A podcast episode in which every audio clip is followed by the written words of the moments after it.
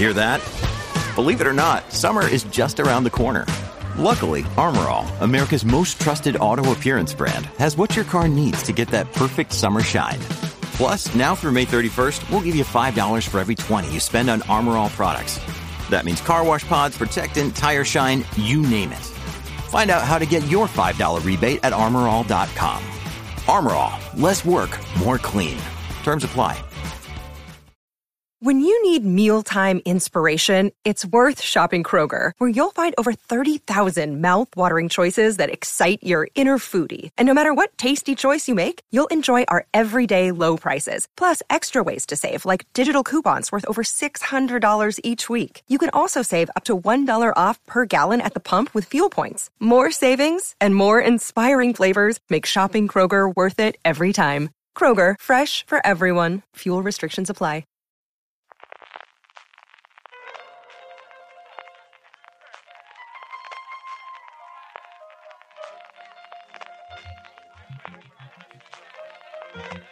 Estás escuchando Fuera de Series con CJ Navas. Desde Westview, en Nueva Jersey, California, está escuchando streaming de Fuera de Series, el programa que semana a semana te trae todas las noticias, comentarios y curiosidades del mundo de las series de televisión.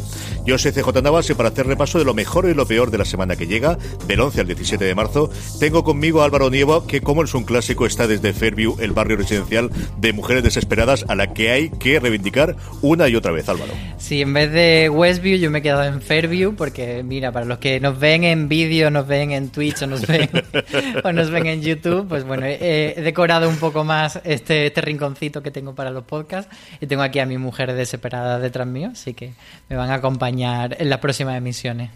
Yo tengo algunas decoraciones ahí atrás, pero no me he traído las más cafres que son las que tengo de Clay Baker y la que tengo de Hellraiser que está ahí atrás para dar susto a los alumnos cuando vienen aquí a, a alguna cosa de la universidad. Tengo, voy a empezar a traérmelas. En alguno de estos voy a empezar aquí, voy a sacar el muñequito por aquí de lado. Luego cuando tenemos a Marichu, igual en el parón que tenemos en el vídeo cuando haga la agenda, comento alguna de ellas.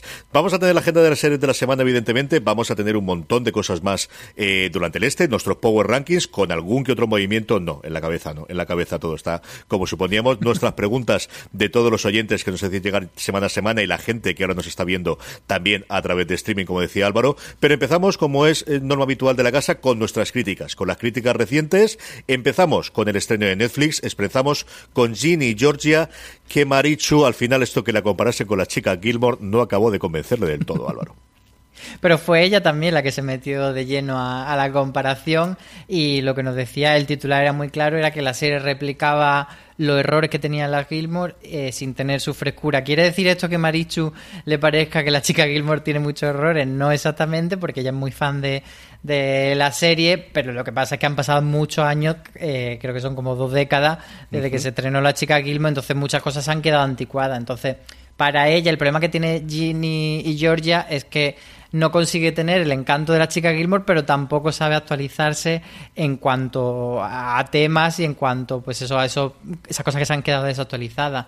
De hecho, eh, la serie saltó un poco más a los titulares eh, después de un estreno casi de tapadillo, porque eh, en el último episodio de la temporada se hace una una broma relacionada con la cantante Taylor Swift, como que la dejan en mal lugar en cuanto a lo sexual, etcétera.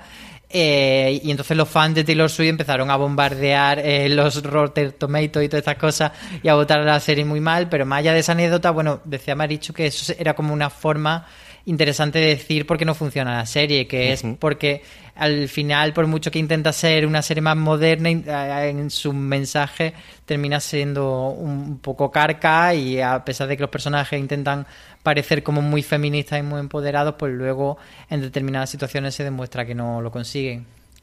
De una que no, aunque Marichu se la casca entera la temporada, o sea, eso también lo dejamos fuera de toda duda. A una que sí, la caza tramuntana ha terminado ya su nueva temporada y a Beatriz Martínez en general, y yo creo que eh, a casi todo el público que eh, vio la primera parte y que ha, ha visto esta segunda temporada de la caza, les ha gustado bastante, bastante, Álvaro. Sí, lo que señalaba Beatriz es algo que también hemos escuchado a, otros fans de, de, la serie y es que el tramo intermedio quizás no ha sido demasiado satisfactorio o han abusado un poco de esa parte de, de, esa técnica del, thriller y de, y de estas series criminales de en cada episodio te doy un sospechoso nuevo que luego resulta no ser. Pero en cambio sí que destaca ella que, que la recta final de la caza tramuntana ha estado muy bien, que, que, la revelación del caso y todos los giros finales de los últimos episodios han estado bastante bien y señala sobre todo que, que Megan Montaner, al igual que en 30 monedas, pues ha demostrado que tiene carisma suficiente para llevar una serie ella sola y, y por otro lado, eh, en el otro lado de la moneda estaría el personaje de Félix Gómez, que parecía que iba a aportar algo en esa técnica narrativa de dos tiempos de la temporada, pero bueno, pues se ha quedado un poco en, en una cosa que ni sí ni no. Desde luego es una de las estrellas ascendentes de, la, de las series de televisión Mega Montaner. Doble estreno, estreno en filming de la serie Mapa, escrito M mayúscula, A minúscula, P mayúscula, A minúscula para cariño y amor de todos. Luego hablaremos de otra serie que también se escribe como le sale de las narices a esta gente. Y estreno de Israel Vicente como redactor en Fuera de Series, hablando de esta serie de filming. Álvaro. Sí, en este caso lo de mapa con la M y con la P mayúscula parece que es un juego de, palabras porque el protagonista es un padre viudo, entonces por tanto hace de madre y padre de, la criatura eh, a la vez. Eh, se trata de una serie de filming que llevaba ya estrenada un par de semanas o así, pero bueno, hemos hecho ahora la crítica, la vio Israel y como tú decías se estrenó con nosotros. Y bueno, él la compara un poco, salvando las distancias, con pues mira lo que has hecho, que a mí eso ya es una forma de venderme muy bien la serie, si ya tenía ganas de verla con eso. eso es conocer al editor, ¿eh? Eso es conocer y es, al editor. Eh, es una serie de, mm, de seis episodios de media hora, eh, una serie cortita y una serie alemana. Entonces, eh, al hilo de esta comparación con Mira lo que ha hecho, también nos dice Israel que bueno, que tengamos en cuenta que el nivel de humor no es el mismo tanto porque la serie tiene una premisa bastante más dramática, que es ese padre que enviuda, como con unos 30 años que tiene el muchacho, y por otro lado, pues porque la idiosincrasia entre los, entre los españoles y los alemanes pues no es la misma, entonces eh, es distinto el, tono de humor, pero bueno, él dice que, que, es una serie bastante entretenida, pero eso sí, para verla con Cline cerca, pues porque tiene una parte un poco tristona de una serie que se iba en televisión española a otra que regresaba, y es que era la, cuarto, la cuarta temporada de Estoy Vivo, arrancaba esta semana, y una serie de la que yo creo que se habla mucho menos en la profesión de lo que realmente se ve, que es una serie que, que al menos de este nivel anecdótico en gente que he tenido alrededor, se ve bastante, se comenta bastante, y hay también bastante fan de esta serie de Estoy Vivo es de las pocas series que están aguantando bastante temporada. Eh, cuatro temporadas hoy día en el panorama de la serie española es casi un milagro. Y eso hay que concedérselo desde luego a Estoy Vivo. La serie, por cierto, para los que nos escuchan en directo hoy miércoles, se estrena esta noche, pero para los que nos escuchéis en el podcast, digamos, tradicional, en vuestro iBox o Spotify, donde sea, pues se habrá estrenado la noche anterior.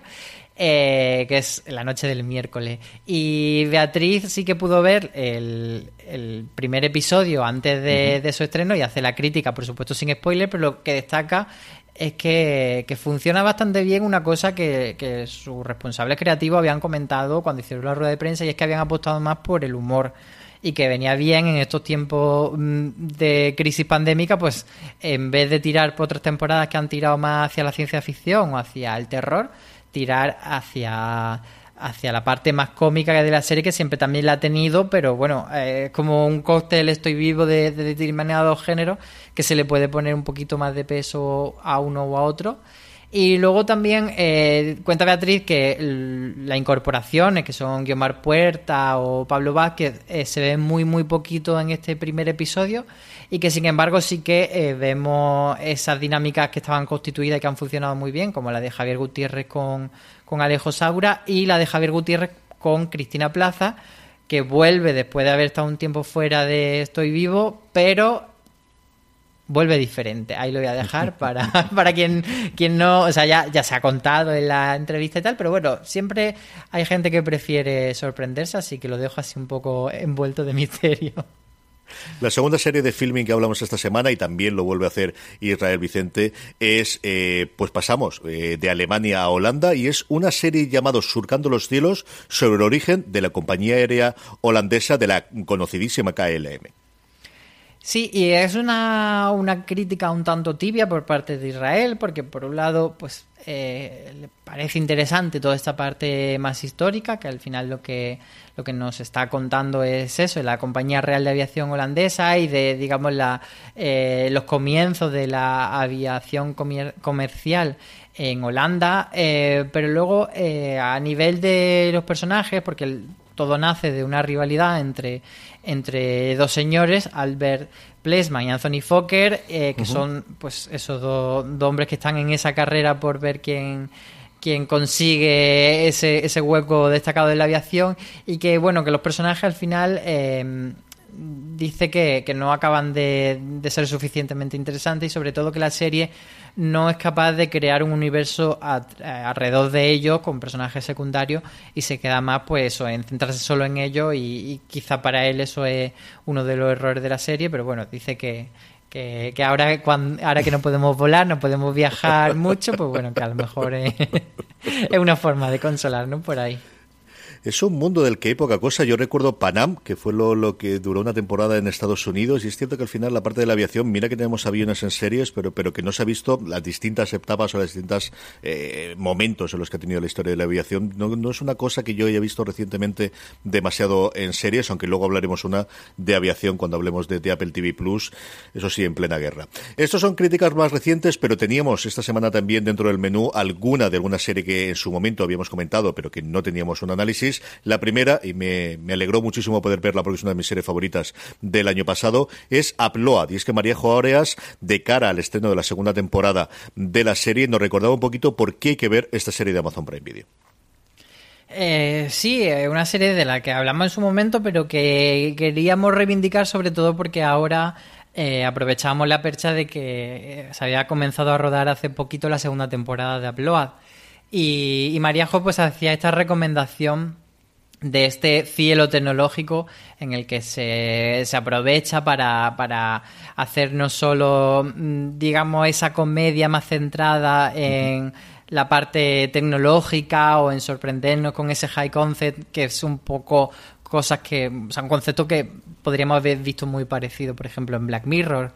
Pero aquí lo que introduce el elemento de que Greg Daniels, que es el creador pues, de otras series como The Office, como Fuerza Espacial, etcétera, pues eh, hace una reflexión sobre el, sistema de clases y cómo el dinero, eh, incluso en este caso, incluso después de muerto, pues hace que tu experiencia vital sea diferente.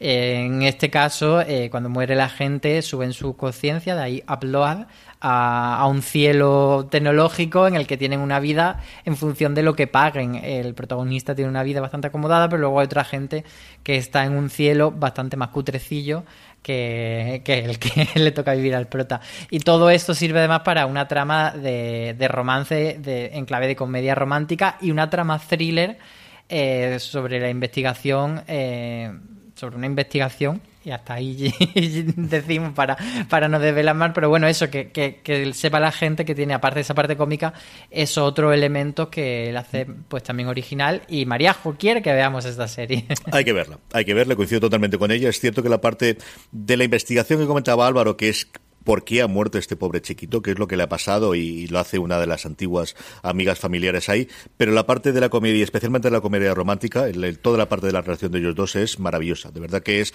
antes de que llegase Ted Lasso, mi lugar feliz en finales de verano del año pasado fue este Upload de Greg Daniels, de creador de The Office, que nos trajo Amazon Prime Video. Y la última que tenemos para comentar es Paranoia Argent. Nos la traía eh, Antonio Rivera en su columna de los lunes, en sus cuatro trazos mal contados, esta serie de animación eh, que yo desconocía por completo, ¿para qué te voy a engañar, Álvaro? pues sí, porque él nos contaba que, ha vuelto a los cines Millennium Actress, que es una película de, de, Satoshi Kon y entonces aprovechando esta percha pues quería hablar de la única serie que hizo Satoshi y, es esta Paranoia Agent que está en filming que tiene 13, 13 episodios y que, que, bueno pues él recomienda muchísimo así que yo creo que, que, vamos, más experto en animación que nuestro Antonio, pues no hay, eh, otro. Entonces, eh, pues eso, eh, es una recomendación de a raíz de esta película que, ha vuelto un poquito a, la actualidad. Y, yo creo que, que, sí que lo podemos poner ahí como una de las pendientes en filming para ver. Todas las noticias, todas las críticas, todos los artículos, como siempre, evidentemente los tenéis en fuera de series.com, pero para que las tengáis todos recopiladitos y no se os escape ninguno, uniros a nuestro canal de Telegram, telegram.me barra noticias FDS, y así os lo vamos poniendo, y cuando tenéis un hueco, qué han publicado hoy, qué es lo que hay, a partir de ahí podéis leer todas y cada uno de los artículos, críticas, noticias y entrevistas que publiquemos en fuera de series.com. Vamos ya con la, eh, los estrenos, vamos ya con la agenda que como siempre nos viene de la mano de Marichu Zabal.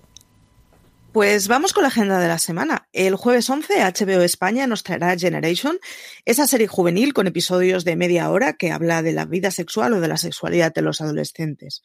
El viernes 12, Netflix trae un triple, un triple estreno con la tercera temporada de Paradise Police, una serie de ilustración o de animación que ya vamos viendo desde hace un par de años. Eh, traerá también la segunda temporada de Love Alarm, la asiática con la que nos deleitaron hace unos meses, y el estreno de The One. Los días 13 y 14 de marzo, la verdad es que vamos a tener más bien un páramo desértico, pero el lunes 15 Netflix estrenará Sueños sobre Hielo, una serie dramática sobre una familia que se muda para invertir, digamos, en el hijo adolescente que juega a hockey frente a la hija que eh, hace patinaje. Cosmo nos traerá también la segunda temporada de Agatha Racing, la serie basada en las novelas inglesas.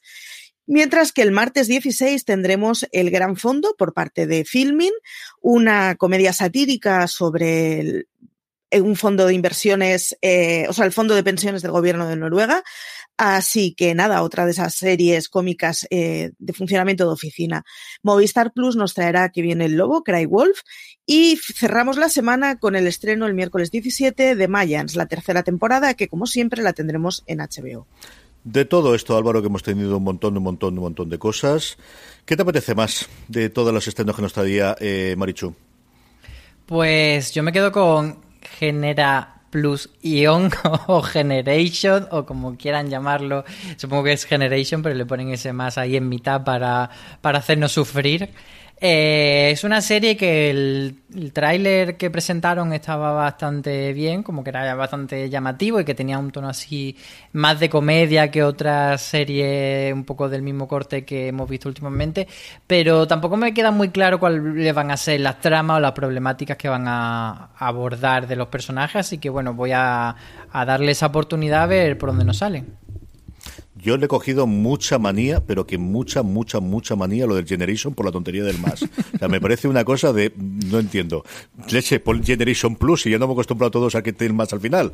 Pero vamos, no, no sé esto porque luego cuando ves la nota de prensa aparece en el titular y luego cuando escriben de ella ponen Generation con la T. Así que le he cogido una cierta manía. Lo del gran fondo, pues mira, al final me ha parecido una cosa interesante o, curiosa. No sé de qué tal puede funcionar en parte de comedias. Y Mayas me gustaría que fuese buena, pero es que después de la primera segunda temporada menos. Así que Agatha Racing es la otra que la serie de Cosmo que es entretenida y para los que nos gustan los procedimentales y el tono Agatha Christie yo creo que le ha cogido bastante bastante bien el tono. Pero mm, lo que te digo, el Generation sé que la acabaré viendo, tiene muy buena pinta, como decía Álvaro, el trailer está, pero le cogido una manía lo del leche de que le pusiese en el más en vez de la T, que en fin, a ver qué es lo que ocurre con ella. Sí, la otra, yo creo que el otro estreno destacado es la de que viene el lobo, Cry Wolf, esa serie que es eh, en tono dramático, por supuesto, sobre una niña que denuncia unos presuntos abusos sexuales eh, y la separan de, su hermanastro y eh, por otro lado la familia los padres de ella dicen que no que no ha habido no ha habido esos abusos sexuales. Entonces se pone la duda y, y se queda pues es una investigación a ver qué pasa como tema de la semana, y nos le habéis preguntado varias veces en las preguntas y lo teníamos contentando y bueno, pues al final hemos decidido que vamos a hablar de todo lo que nos trae Apple TV Plus. Un Apple TV Plus está últimamente también de las noticias por los premios que Ted Lasso le ha permitido tener en las últimas semanas. Hablamos de los, de los Globos de Oro, evidentemente, más recientemente de los Critics Choice en Estados Unidos y también en algunos de los que se están dando recientemente de cada uno de los gremios eh, televisivos. Pero lo que está por venir es realmente apabullante y mira que yo las había ido viendo poco a poco, Álvaro, pero una vez que te a hacer la recopilación, como ha hecho Beatriz Martínez y tendréis disponible en la web, es que es una verdadera barbaridad de cantidad y sobre todo de al menos nivel de personas delante y detrás de las cámaras de los que se está metiendo en las producciones de la Casa de la Manzana. Eh, sí, como tú dices, la, la, recopilación que ha hecho Bea la tendremos en freseries.com eh, a primera hora del jueves, pero mientras vamos a ir desgranando nosotros aquí en formato podcast y, tiene muchísimos nombres. Hemos seleccionado para este artículo eh, solamente 12 series, pero hay muchas más, pero bueno, hemos juntado estas 12 porque todas ellas tienen gente bastante importante o bien delante o bien detrás de la cámara. Nombres muy, muy potentes, empezando por, el nombre que tiene detrás Fundación, que por supuesto es Isaac Asimov, que es el autor de las novelas. Eh, de, este título sí que hemos hablado tú y yo bastante, pero bueno, vamos a comentarle un poquito más. Pero también tiene a David S. Goyer, que es un guionista, bueno, pues eh, súper afamado en Hollywood, que está detrás de de los libretos de un montón de pelis, sobre todo de superhéroes. E hizo la trilogía de, del Caballero Oscuro, hizo Batman contra Superman. Eh, es, un señor eh, ahí con bastante, bastante tirón. También ha estado... Eh, como parte del equipo de guion de, de, videojuegos, que eso también muchas veces como que se nos olvida que ahí hay una narrativa súper importante que están muy entroncadas con la narrativa de la serie de televisión, porque, y sobre todo con este tipo de serie de, televisión, como el caso de Fundación, que es una serie con una mitología muy profunda y con arco narrativo muy a largo plazo. Entonces, eh, de hecho, eh, como ha recogido Bea, en unas declaraciones que dijo este señor, eh, dijo que esperaba que la serie durase 80 horas, organizada en 8 temporadas de 10 episodios, que es pues casi nada. Sí, pues todo va a decir, es que quiero tener trabajo los próximos ocho años, dejadme esto para tenerlo. Y han tenido problemas de producción, se tuvieron que ir. Yo le vi una entrevista que le hicieron en Malta, donde tuvieron que ir a, rodar sobre todo las escenas acuáticas, porque uno de los mundos eh, que ocurren en Fundación tiene una parte acuática muy importante y al final acabaron rodando también partes de otras eh, que iban a rodar originalmente en Estados Unidos.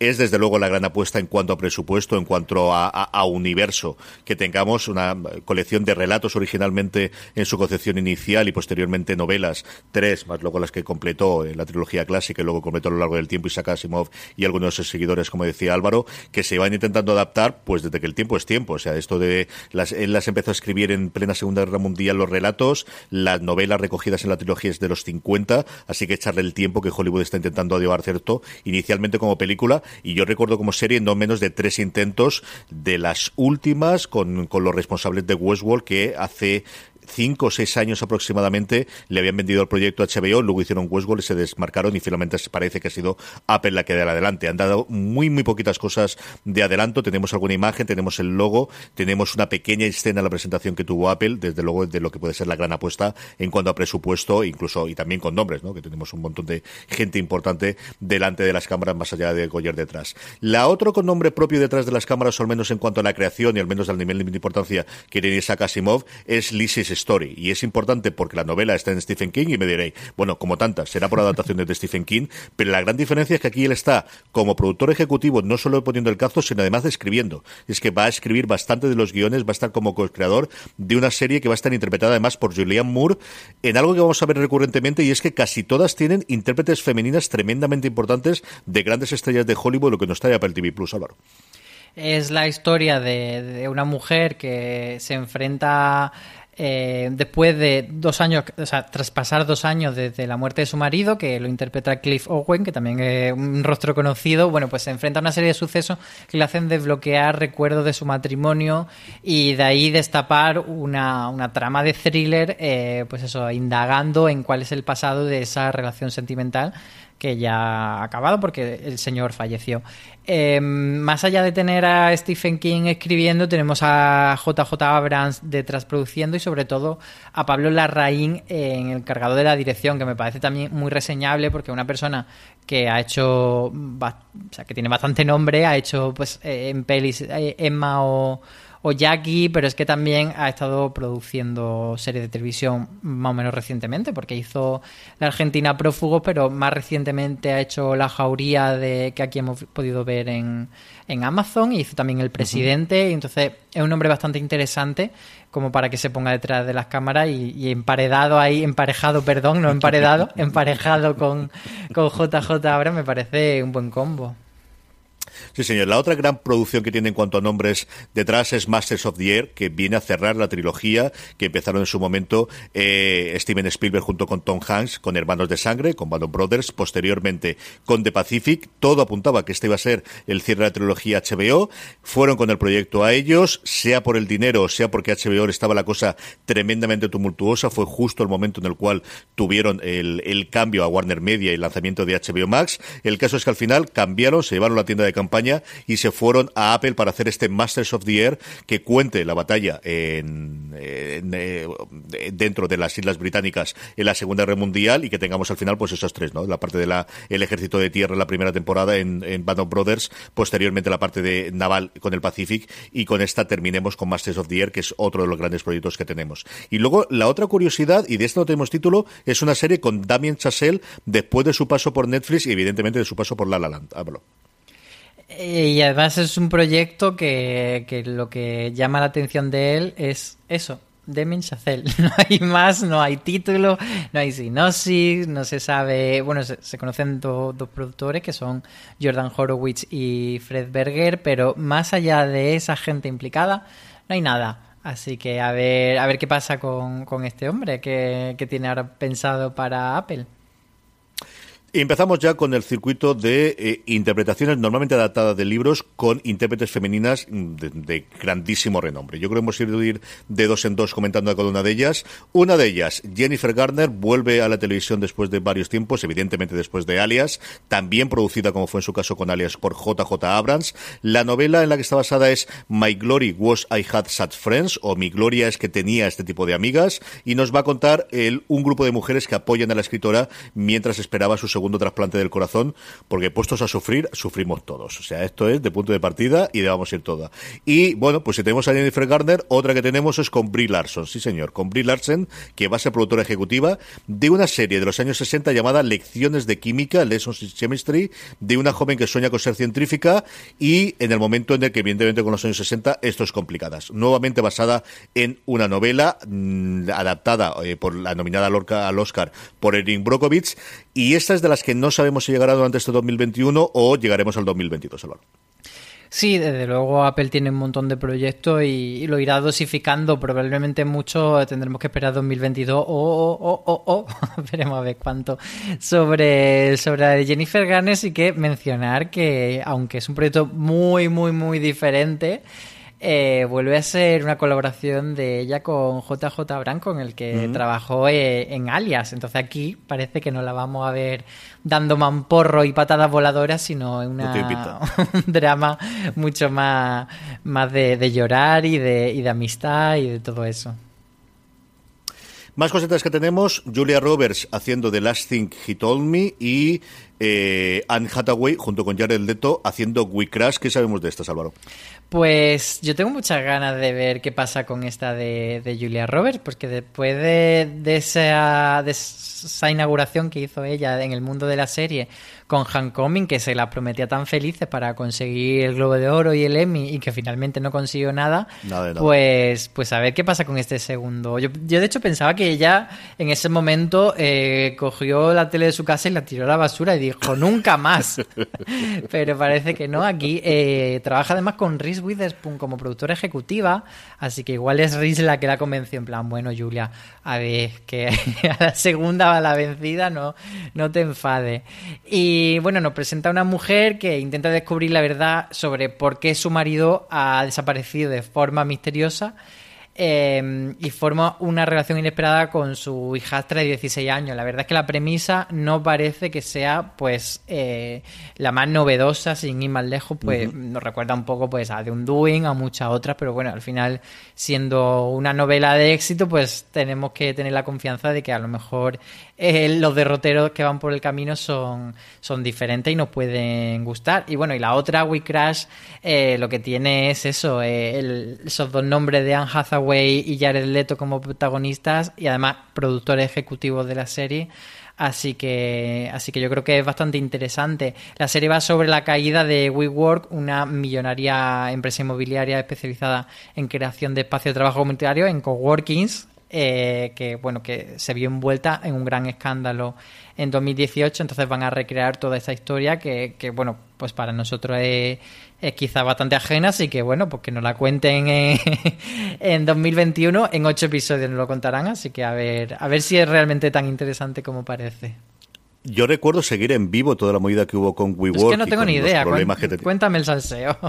No, no, eh, fundamentalmente es que pensaban salir a bolsa, pensaban salir a bolsa y fue un momento en el cual de, de pensar que, que, esto era un éxito asegurado a de repente los inversores echarse para atrás, echarse para atrás. Estaba por en medio SoftBank, que es un fondo de inversión eh, nacional, no recuerdo ahora de qué país del sudeste asiático, eh, que no acabó de entrar y sobre todo el director o el fundador se la traía bastante. O sea, era un tipo curioso. Fue de, quizás un pinchazo de, la pelota, ahora parece que vuelven a salir de nuevo. Y yo recuerdo que como dos semanas después de la intento de salida a bolsa que al final tuvieron que tirar para atrás y que es lo que al final pegó el petardazo, ya se estaba hablando de proyectos que iban a llevar esto a Hollywood, no se sabía esa película o serie. Eso sí que lo tenían bastante, bastante claro, que desde el principio lo podían adaptar después. Más nombres propios, Suma Turman. Álvaro, ¿qué sabemos de ella?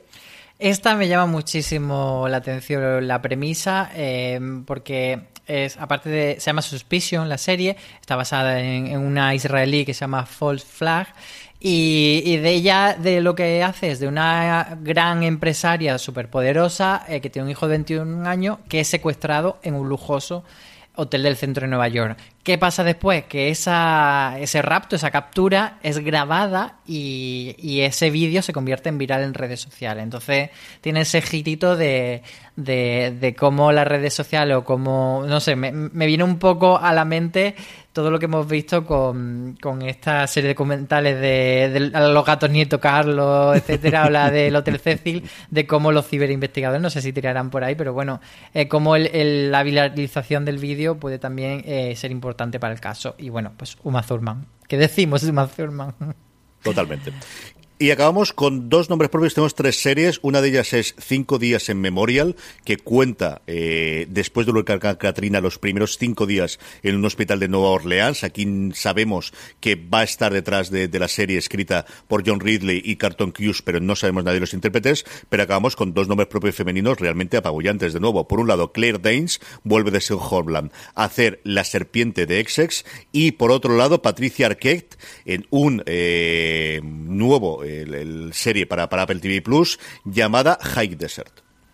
Eh, High Desert, que va a ser una comedia para, para Apple TV Plus con Patricia Arquette. Yo no necesito saber más. Es que. No, yo tampoco. Yo estoy contigo. eh, sí que eh, podemos decir que es una serie sobre, sobre una madre que. O sea, una mujer que es exadicta y que fallece su madre y entonces decide convertirse en investigadora privada. Eh, está, por cierto, detrás de la serie como uno de los productores ejecutivos Ben Stiller, con el que ya eh, Patricia Arquette trabajó en Fuga en Danemora. Y, y, bueno, es que lo que decimos, en esta casa se venera a Patricia Arquette, si quiere hacer comedia, pues hace comedia. Pero bueno, también, eh, pues eso, las otras dos que has comentado, la de Carton Cuse, de eh, ese nombre, por supuesto, de Perdido, y, la de Claire Dance en su gran primer papel detrás de, de Homeland, pues también nos interesan.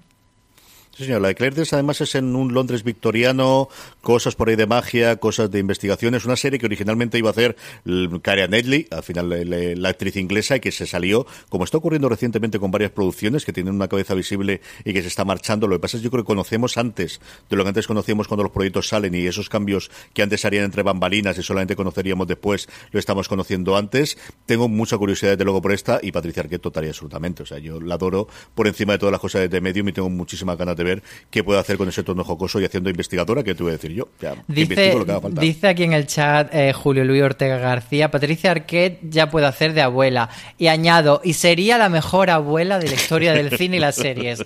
Así que, ojito con lo que decís con Patricia Arquette. Espero que este, que este comentario no sea, no intente ser hiriente ni negativo. Vamos ya con nuestros Power Rankings. Antes, una pequeña pausa. From sponsoring cultural events to partnering on community projects, creating youth programs to supporting first responders, at MidAmerican Energy, caring about our community goes beyond keeping the lights on. It's about being obsessively relentlessly at your service. Learn more at midamericanenergy.com slash social. Estamos ya de vuelta, vamos con los Power Rankings, vamos con las series mejor valoradas, más vistas por toda nuestra audiencia durante esta semana, unos Power Rankings que hacemos semanalmente haciéndoos una pregunta muy fácil. ¿Cuáles son las tres series de la semana que más os han gustado? Esa nos las ponéis todas las semanas en fuera de series.com o como siempre os digo, os unís a nuestro grupo de Telegram, telegram.me barra fuera de series, cada vez que colamos el Power Rankings. Os invitamos a que rellenéis esa pequeña encuesta, una encuesta que nos da este siguiente resultado. Poquitas novedades esta semana, como os decíamos, y alguna que otra caída, como Snowpiercer, la serie de Netflix que está estrenando semana a semana su segunda temporada, cae cuatro puestos y se queda cerrando el Power Rankings en el puesto número 10. Y en el 9 tenemos otra serie que repite en el, en, el, en el, ranking, pero que baja, baja dos posiciones, que es para toda la humanidad, la serie de Apple TV Plus, que, que sigue esa carrera espacial en una ucronía. Y, y bueno, pues ahí está en el 9 que me ha sorprendido porque de verdad que está muy bien la serie, me está gustando mucho cómo está evolucionando la segunda temporada. Ha tenido una nueva vida. Yo creo que la primera eh, no funcionó tan bien como se esperaba inicialmente, como casi todos los estrenos iniciales de Apple, y en esta están echando el resto y de verdad que la serie está muy, muy bien. Primera entrada de la semana, Fantasmas, la serie de Movistar Plus, la comedia. Tenéis un razones para ver que publicamos la semana también eh, pasada y una crítica de Luis Aceituno en la web. Como os digo, Fantasmas, primera entrada de la semana en el puesto número 8 del Power Rankings. Yo creo que nos hacen caso porque después de hacer el, el, Razones para ver, pues ahí está Fantasmas y la verdad es que, que, tiene muy buena pinta. Y en el 7, pues otra que también nos han hecho caso porque publicaba la semana pasada eh, una recomendación Marichu Lazábal de New Amsterdam y ahí está en el número 7 otra de la, de la incorporación a la tabla. La mayor subida de la semana, cuatro puestos, los zombies. The Walking Dead estrena sus eh, parte de los episodios que le quedan de la, segunda, de la décima temporada en Fox y sigue habiendo gente, desde luego, que ve The Walking Dead, tanto como para que quede en el puesto número 6 del Power Rankings. Que por cierto, esta semana hemos publicado un artículo de Raquel Pérez en el que nos hablaba de Negan y de por qué estamos ya hartos de Negan. Yo lo estaba cuando veía la serie y la dejé y, corroboro todas las razones que ella da. En el número 5 tenemos Servant, la serie de Apple TV Plus que lleva varias semanas en unas posiciones bastante altas del ranking, pero que ahora cae dos puestos. Sigue todavía la gente viéndola, pero no con tanto amor como las siguientes. Superman y Lois ocupa el puesto número 4, se mantiene con respecto a la semana pasada las andanzas semanales de este Superman casado con Lois Lane, con dos hijos mellizos, se queda, como os digo, en el puesto número 4 y ahora vais a ver a Álvaro disfrutar. Que tiemble la bruja escarlata porque viene con Amor Víctor subiendo dos posiciones y yo estoy encantadísimo después de haberla recomendado en streaming, después de haberla recomendado en, en todos los sitios lo que puedo. Hicimos también Maricho y yo un, un, podcast especial, un Razones para Ver, así que seguimos ahí. Y sobre todo yo creo que lo importante es que la gente que, que, que sigue nuestra recomendación está, está conforme y a gusto y se la recomienda a más gente y por eso está subiendo. Sí, señor. Allí habéis hecho a Álvaro un hombre feliz. Así que esa parte os la agradezco totalmente. Hierro ocupa el puesto número 2, sigue funcionando tremendamente bien, igual que lo hizo la primera temporada, esta segunda temporada de estreno semanal en AE Movistar Plus. Hierro, el puesto número 2 de nuestro Power Rankings. Sí, todavía le queda un poquito para terminar a Hierro y he de adelantar que tendremos entrevista final con los creadores cuando acabe la temporada para, para comentarle desgranarla, pero bueno, todavía quedan para eso algunas semanillas, así que mientras tanto nos quedamos con el puesto número uno que vuelve a repetir Bruja Escarlata y Visión, cero sorpresa, y ahora la duda es cuánto tiempo se mantendrá Bruja Escarlata arriba, si, si bueno, si la semana que viene empezará a bajar y, o la siguiente cuando llegue ya Falcon y el Soldado de Invierno, o si se mantendrá ahí, porque recordemos que Mandalorian estuvo bastante tiempo después uh -huh. de terminar su, su temporada ahí dentro tengo mucha curiosidad por ver qué ocurre la semana que viene, en la que además aquí en España, a diferencia de Estados Unidos, que sí va a tener ese making off, ese detrás de las cámaras, que se estrena este viernes en Estados Unidos, si no nos falla nosotros los cálculos lo que nos has dicho, es que en España, supongo que será por el tema del doblaje, no lo vamos a tener hasta la semana siguiente cuando ya se estrene Falcon de Winter Soldier. Así que, a ver qué es lo que ocurre con ella, lo comentaremos la semana que viene. Preguntas de los oyentes. Como siempre, cerramos nuestro streaming con respondiendo las preguntas que nos hacéis llegar por redes sociales, donde somos fuera de series en todos y cada uno de los sitios, en Twitter, en Facebook, en Instagram, donde queráis dejarnos eh, las preguntas y también nos las podéis dejar en esa pequeña encuesta que hacemos para nuestro Power Rankings. Siempre os dejamos un hueco para que le hagáis. Y también, desde hace unas semanas que emitimos en directo esto todos los miércoles a partir de las tres y media de la tarde, la gente que nos está acompañando a través de Twitch, a través de, eh, a través de eh, YouTube y a través de todos los lugares por donde salimos, alguna de ellas las haremos. Empecemos inicialmente. Inma Gómez nos preguntaba, buenas, ¿qué está pasando con las series en abierto? ¿Está siendo un, cierto, un desierto este 2021, salvo para televisión española? Algo comentamos sobre ello, Álvaro, que al final, entre las cosas que Antena 3 está estrenando en A3 Player Premium, las cosas que Mediaset está vendiendo directamente en Amazon Prime Video, la única de las cadenas en abierto que está apareciendo, eh, que al menos sí que repone y que está eh, ocupando los sitios es eh, Televisión Española. Eh, sí, sigue siendo la única que tiene una estrategia firme y que mantiene esa, esa apuesta por tener un par de series semanales todos los trimestres. Eh, de hecho, pues eso, eh, el final de la caza Monte Perdido, perdón, de la caza Tramuntana, la segunda temporada, pues ya ha dado pie al estreno de, de Estoy Vivo. No han dejado pasar además ninguna semana de barbecho, lo cual es buena buena noticia siempre. Y, bueno, parece que es la única que, está dispuesta porque Antena 3 está ahora con sus series turcas y, y todas las series nacionales la está estrenando en A3 Player Premium. De hecho, ahora está teniendo bastante buenas críticas a la cocinera de Castamar, pero de momento está ahí encerradita en ese entorno de pago.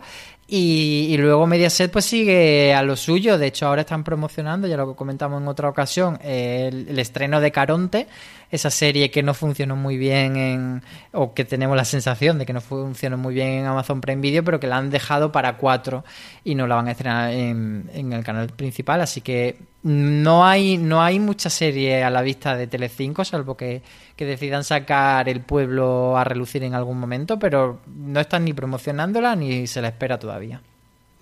Raikkonen nos preguntaba sobre Netflix nos decía que Netflix está especializando en cancelar series de una única temporada. ¿Creéis que el modelo de Netflix necesita un cambio? Pues eh, es complicada esta pregunta. Yo creo que sí que los necesita y yo creo que sobre todo eh, Disney Plus, no sé hasta qué punto, porque al final estamos, como siempre decimos, un poco a ciega porque no tenemos datos reales, si realmente esto de Bruja Escarlata está siendo un bombazo real o no, si realmente la está viendo tanta gente o simplemente los que la ven son más ruidosos que, otro, que los espectadores de otras series.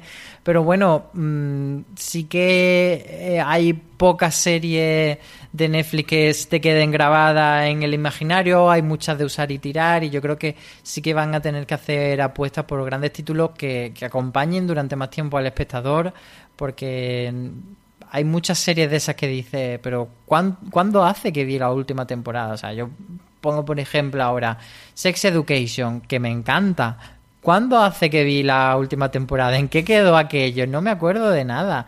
Y como esas varias. yo creo que si no es la emisión semanal, sí que tienen que ir probando otras cosas. Eh, quizá esta estrategia de hacer temporadas más cortas eh, como Lupin y hacer dos partes y poner una a principio de año y otra a mitad de año para que no pase tanto tiempo. No sé, pero sí que es verdad que, que ya no son, por lo menos ya han perdido esa imagen de, de la plataforma guay que tenían antes, que siempre era mm. como el gran amigo, eh, Netflix nunca me va a fallar. Yo creo que eso lo están perdiendo. Eh, yo creo que por un lado están ampliando el catálogo a todo. nosotros al final tratamos las series, pero su gran apuesta en 2021 sin duda son las películas y, ese tráiler que veíamos al principio de año de todas las estrellas que van a tener con películas, su idea de estrenar una película todas las santas eh, semanas. Y al final Disney tiene ya 100 millones de suscriptores, que evidentemente los mismos pueden tener Netflix y convivir, pero ese fenómeno de es absolutamente imbatible que yo creo hace dos años tenía totalmente ese halo Netflix de nadie va a poder conseguirlo. Disney ha conseguido, mm, por encima de las previsiones más optimistas que ellos presentaron hace un año y medio, tres años antes de cuando se habían planteado. Habían puesto, se habían planteado para el 2024 entre 65 y 95 millones de suscriptores, ya están en 100 millones desde antes de ayer, que lo anunció Bob Chapek en la presentación de resultados anuales. Así que esa es una parte que al menos eh, cosquilleo y esa parte dentro de la empresa se tiene que mover, yo creo, sin ningún género de duda. Rodri nos preguntaba cómo es posible que Fringe no esté disponible en ninguna plataforma cuando es la más grande. las cosas de las licencias, señor, las cosas de las licencias.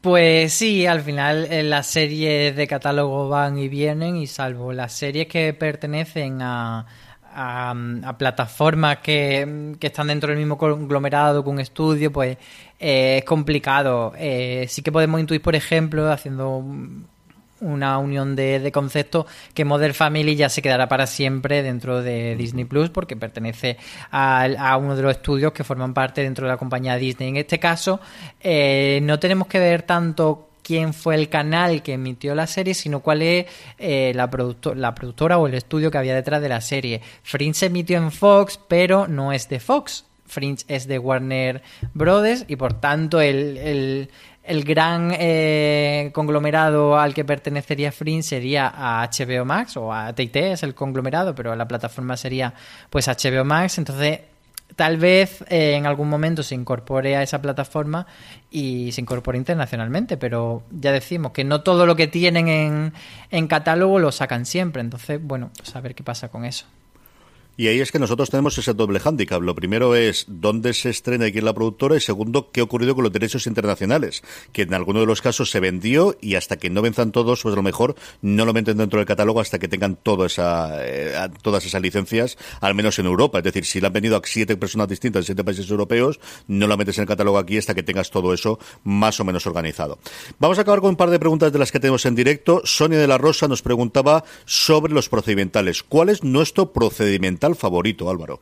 Madre mía de mi alma, como hay pocos procedimentales. Mm, ya hace mucho que no veo procedimentales. Yo creo que el último en la línea de procedimentales que, que he visto ha sido Lupin y me gustó bastante. Es cierto que tenía una trama horizontal, pero yo creo que era una serie que valía más por su, por su episodio a episodio y, y en general eh, más anteriores yo siempre disfruté muchísimo con Entre Fantasmas, que es una serie totalmente denostada y que la gente la odiaba y que hacía muchísimo porno emocional con toda esta historia de fantasmas, pero que a mí me gustaba mucho porque yo soy muy de Jennifer Love Hewitt, eh, me parece una, una reina máxima de Hollywood y, y, otro que hemos mencionado antes con Patricia Arquette, Medium, me parece que tiene unos casos chulísimos y que la trama familiar estaba muy bien integrada. Esas dos, desde luego, son dos absolutamente necesarias. Las veía yo todas y cada una de las semanas y disfrutaba muchísimo con ellas, como decía Álvaro. Luego ya, tirando procedimentales clásicos de policías, pues posiblemente sería Policías de Nueva York o, no sabría decirte es la mejor canción triste de Hill Street, que ha envejecido en algunos de los casos bastante, bastante mal.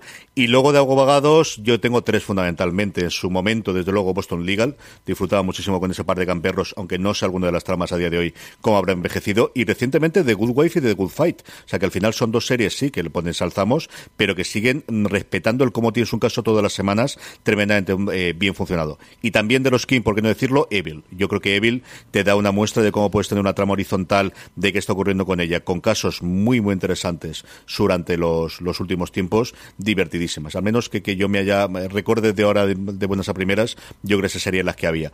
Sonia de Rosa también nos decía de utilizar esto para un top. Sí, es una de las cosas que en su momento hicimos hace mucho tiempo eh, entre Jorge, don Carlos, su servidor, y ahora que estamos revitalizando algunas, yo creo para dentro de unas semanas es posible que volvamos a hacer o revisitar todos los eh, porcentajes. Y luego, esta es que me ha parecido muy interesante o muy curiosa. Pablo Muñoz decía, ¿qué opinan de las series españolas? Así en general, échale, ala, a, a fuego. Qué malas todas, es que no saben hacerlas, no se escucha nada, el sonido, toda esa cosa que se dice, pues digamos que hay algunas buenas y otras no tan buenas, pero en general estamos en, en muy buena posición, yo creo, a nivel internacional. Yo creo que hay que quitar ya toda esa parte de hoy qué malas son las series españolas y, y, aceptar que, por supuesto, va a haber series regulinchis, pero que por norma, pues estamos en unos niveles de producción muy dignos que podemos competir eh, casi eh, a igualdad de condiciones o a veces mm, por encima con las series norteamericanas que digamos que son la, la Champions League de la serie y luego que estamos muy por encima de la mayoría de los países europeos, que eso no lo tenemos en cuenta. Y no solo por el idioma, porque muchas veces como, ah, bueno, es que las series españolas, como tienen el mismo idioma que América Latina, pues triunfan por eso.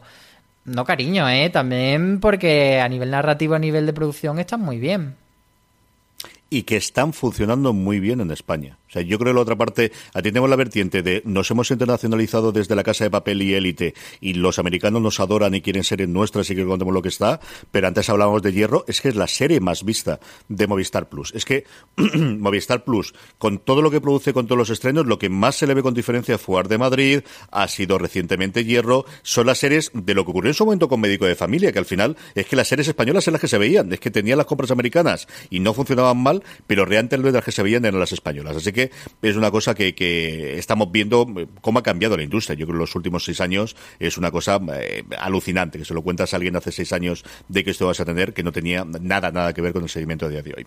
Hasta aquí ha llegado streaming. Volvemos la semana que viene con todas las novedades, con todas las curiosidades y con todas las cosas de la agenda de las semanas, de la semana de las series de televisión. Gracias a todos los que nos habéis seguido en directo a través de Twitch, a través de YouTube, a través de Twitter. Sabéis que estamos todos los miércoles a las tres y media, diez minutos arriba, diez minutos abajo. Nos veremos en directo y a todos los que nos escucháis todas las semanas a través del formato podcast. Don Álvaro Nieva, hasta la semana que viene. Muchos besos a todos. A todos vosotros, gracias por estar ahí, gracias por escucharnos, gracias como siempre. Recordad, tened muchísimo cuidado ahí fuera.